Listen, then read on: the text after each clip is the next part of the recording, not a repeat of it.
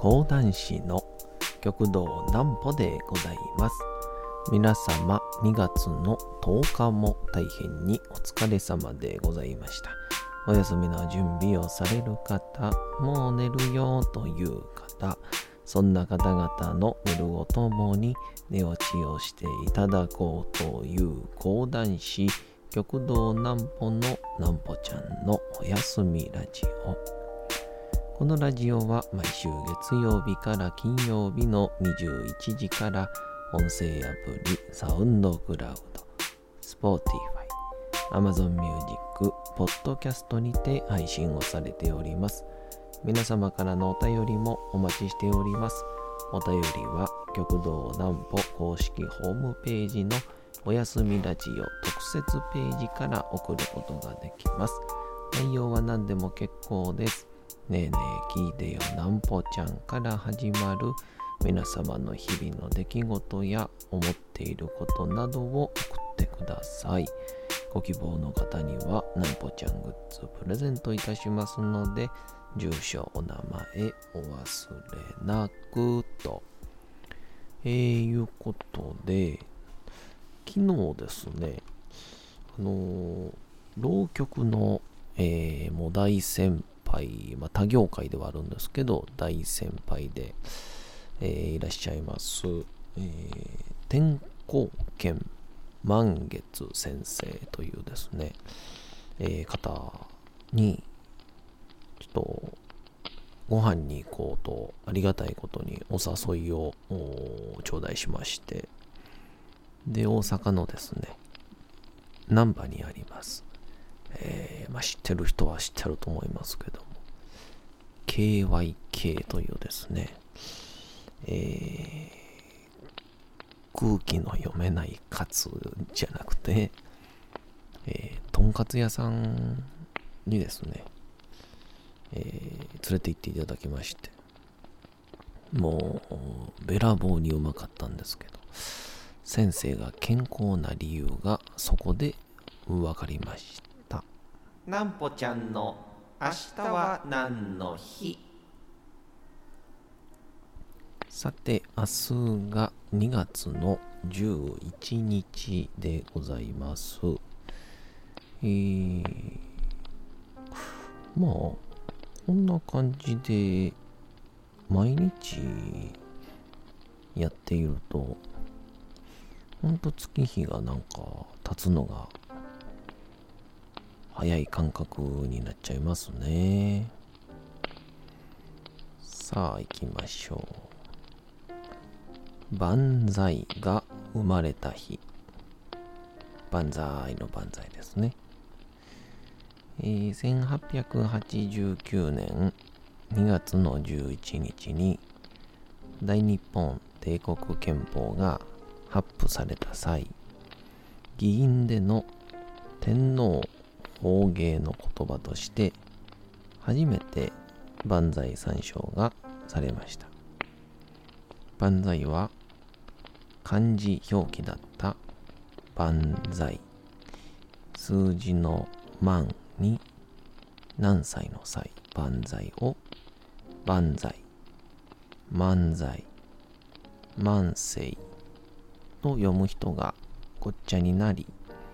聞いてる人が万歳と聞こえたから以後この読みは万歳というようになったとされております。はじめは万歳最小が唱えられた2月11日を万歳三章の日として記念日に制定をしております。なんか、この万歳となんかまたちょっと別で、何だっけな、あの、拍手っていうものは、あの、本来、この江戸時代ぐらいにはなかった文化らしいですね。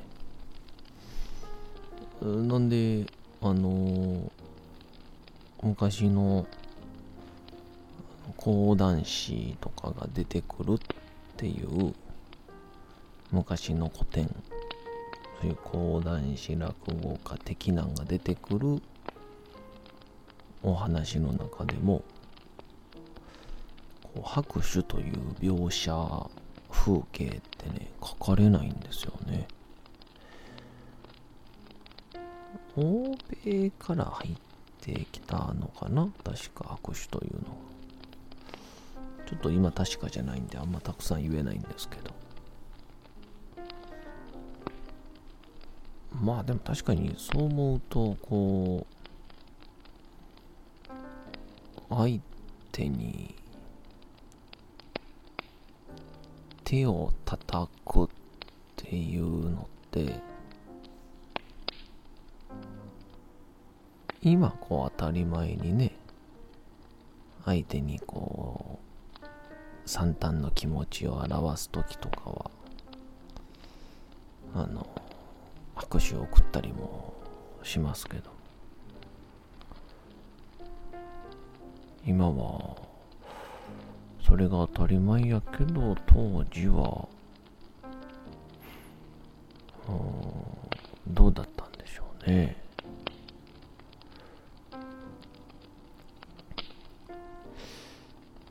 まあそんなこんなで。えー、満月先生にですねお会いしたのがあの去年の11月頃にあの兄弟子のですねえー兄弟子じゃないですね。師匠ですね。違う違う。今ちょっとぼーっとしてって言っただけでね。師匠のことを兄弟子とは思ってませんから。もう師匠が、えー、滋賀県の方で、えー、こう、地域の人とやられやられております、ハーティー講談会というのがですね、旗町という、あの、歴史にも出てくるあの、旗っていうのと一緒で、旗町というですね、えー、そこに、えー、ハーティー文化研修センターだったかな。っていう、まあ、素敵なホールがありまして、まあ、なんで、ハーティー講談会っていうのをやってて、で、まあ、師匠が登場するのはもちろん、えー、まあ、玉田玉秀斎先生と、で、まあ、私、玉堂南歩。で、そこへゲストに、えー、天光軒満月先生というですね、えー、浪曲の先生が、非常に師匠とご関係があるということで、えー、ご一緒されてたんですけど、で、まあそこで、えー、ナンプちゃんまた飯でも行こうよみたいな言ってくださいまして。あのまあ、えー、おじさんに食べさせてもらう美味しいもの。大好き講談師ですから。まあ先生がね、えー、連れて行っていただくださるということだったんで、まあ、ありがとうございます。ぜひってことで。でこれがなかなかですね。スケジュールが合わなかったんですよ。まあ、日を設定したら、僕に仕事が入ってしまって申し訳ありませんとか、えー、また決めたら、まあ、非常に先生の方も、えー、大忙しの先生なので、あのー、またすいませんって消えちゃったりとか、っていうのが続いて、で、まあ、昨日いよいよ、スケジュールに何の問題もなく、まあ、このコロナが幸いしたというのも過言じゃないと思いますけど、まあ、ちょうど仕事がね、先生もちょっと休憩できるぐらいのスケジュールになってたので、まあ行こうということになりまして。で、まあそこで、あの、シンガーソングライターのトーマさんという方にもですね、お会いしまして、えー、すごくお優しそうな、もう見た目は、ほんと、30代前半に見えても、おかしくない方やったんですけど、えー、実際は、えー、40おいくつの大先輩ということで、ですが今も、うん、フリーで、えー、頑張ってらっしゃる方ですごいなぁとは思うんですけど、で、まあ、あの先生と、えー、南海線で、えー、合流をさせていただきまして、えー、まず KYK というとんかつ屋でね、えー、もう、すっごい分厚いとんかつが出てきて、これ食えるかな？と思ったんですけど、もう、柔らかいのなんのっていう、もう、柔らかくて柔らかくて、簡単に噛み切れてしまうような、とんかつをごちそうになりまして。で、まあ僕たちと同じように、こう、先生は、バクバクバクバクってこう、食べるんですよ。で、それを食べ終わって、で、まあ、いろんなお話をしてくださいまして、まあ、先生もずっとこう、一人でね、フリーでやってこられた方なので、まあ、このお客様との、まあ、連携であったりとか、えー、いろんなことを、はい秘技を教えていただきまして、おそらく僕が一番苦手としていることを教えていただきまして。で、コーヒーでも飲みに行こうかってことになって、で、あのー、コーヒーを飲みにまあ、大体15分ぐらいですかね。先生とコーヒーを飲んでいたら、えー、先生が、もう一杯飲むか。って言ってくださって、なんかあの、ビールみたいな言い方されて、でも先生お酒飲みはれへんから、あ、そういう感覚なのかなと思って、えー、コーヒーまたもう一杯ごちそうなりまして。で僕コーヒーめっちゃ好きなんで、もう面白ありがたかったというか、あの喫茶店のコーヒーっていうのはうまいですからね。えー、コーヒーまたもう一杯。ごちそうになりまして。でまたそこでもこういろいろとお話をしていただきまして。でそれが終わってまあそろそろ解散なのかなとかって思ってて。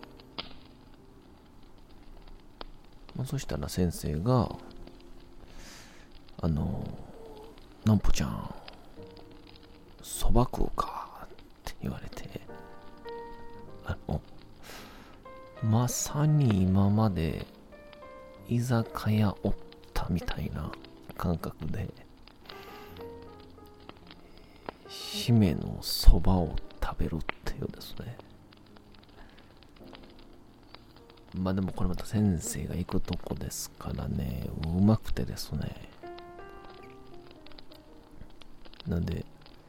えー、とんかつ食って、コーヒー2杯飲んで、そば1人前食べるっていうですね。いやまあ、僕まだ年齢30ですし、で、このトーマさんというシンガーの方も、40をいくつで非常にこうお元気そうな方なので、いやもうその、まだ食べ、それでももう、やっぱね、そういう一流の人とかプロの人って、やっぱ食べるのが体が資本なんやなと思いましたけど、先生も70をいくつですからね。70をいくつでそんな食うかねっていうぐらい食べてらっしゃってでそこで最後いろいろ話してて先生はもう姿勢もいいしお元気ですねとか言ってたらあのなんと先生えー、一日まず腹筋背筋をなんか100回から200回するんですって。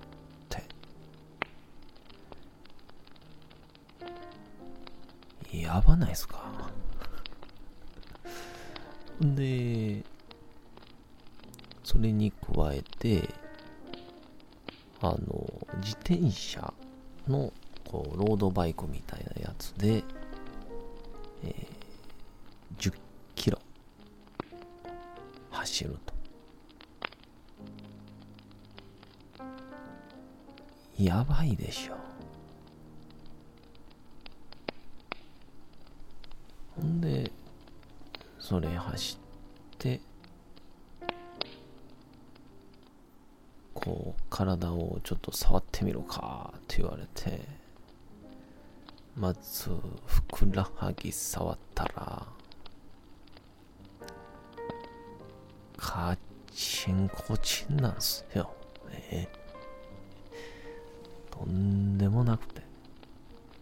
ほんで、背筋はって触ったら、これまた厚みがあってカチカチで、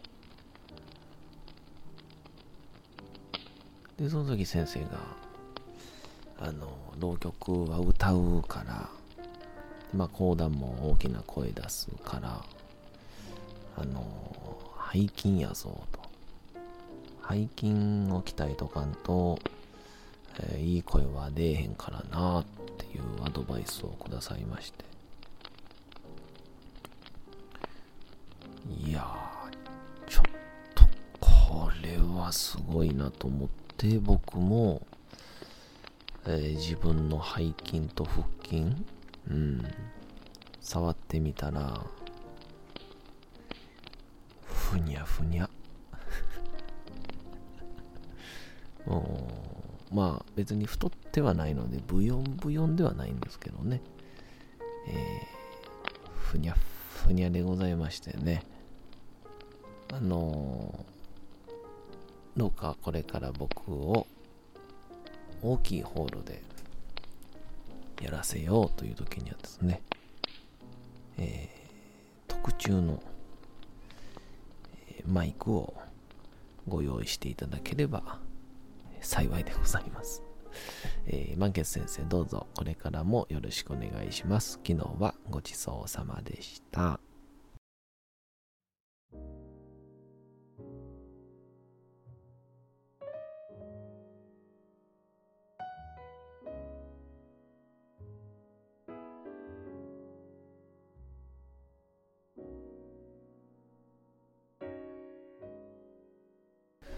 さて、時刻はうとうと朗読会の時間となりました。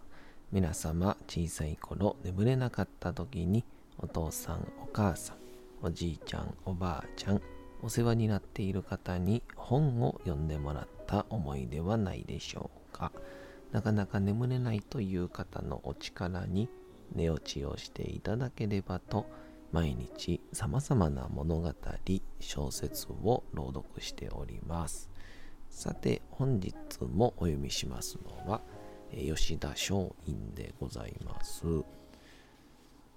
んかこの時代の人って、みんな声大きそうですよね。うん。まあそんな吉田松陰が、えー、この幕府に対して藩主へか、えー、提言を出したというその途中からのお話でございます。どうぞお楽しみください。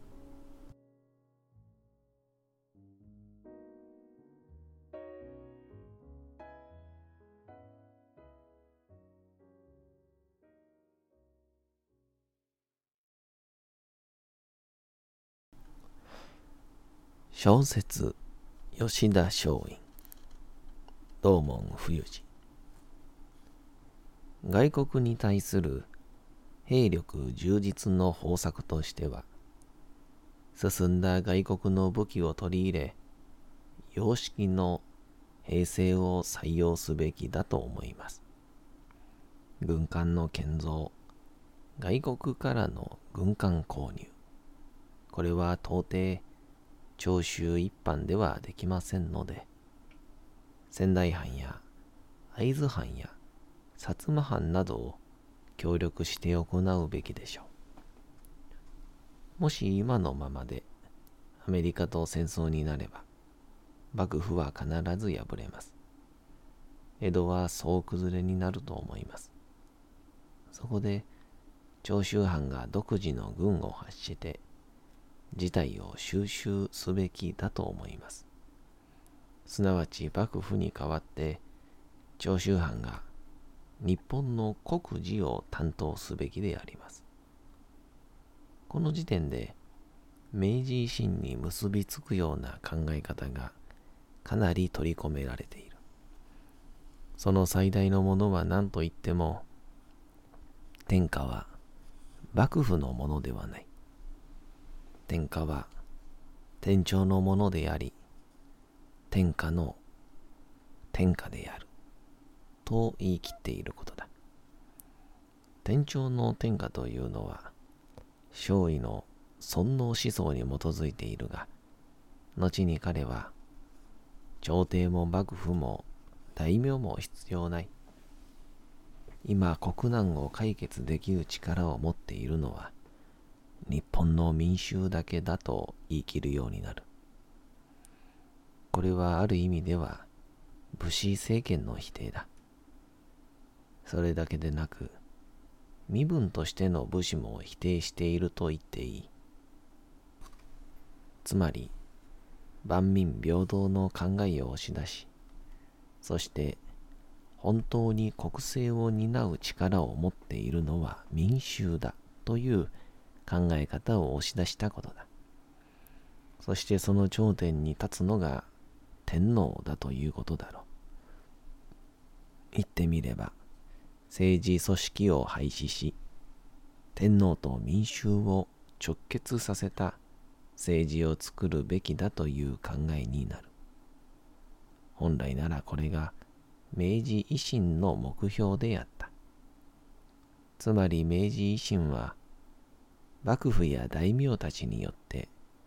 苦しめられてきた国民にもっと幸せな暮らしを暮らせるために革命を行うということであったはずだ。しかし実際の明治維新は民衆に直接解放されたわけではなく低身分の武士が牛耳ることになった。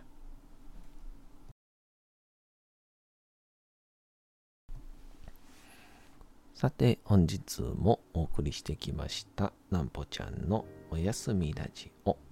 というわけでございまして、2月の10日も大変にお疲れ様でございました。明日も皆さん、街のどこかでともどもに頑張って、夜にまたお会いをいたしましょう。なんぽちゃんのおやすみラジオでございました。それでは皆さん、おやすみなさい。すやすやすやーん。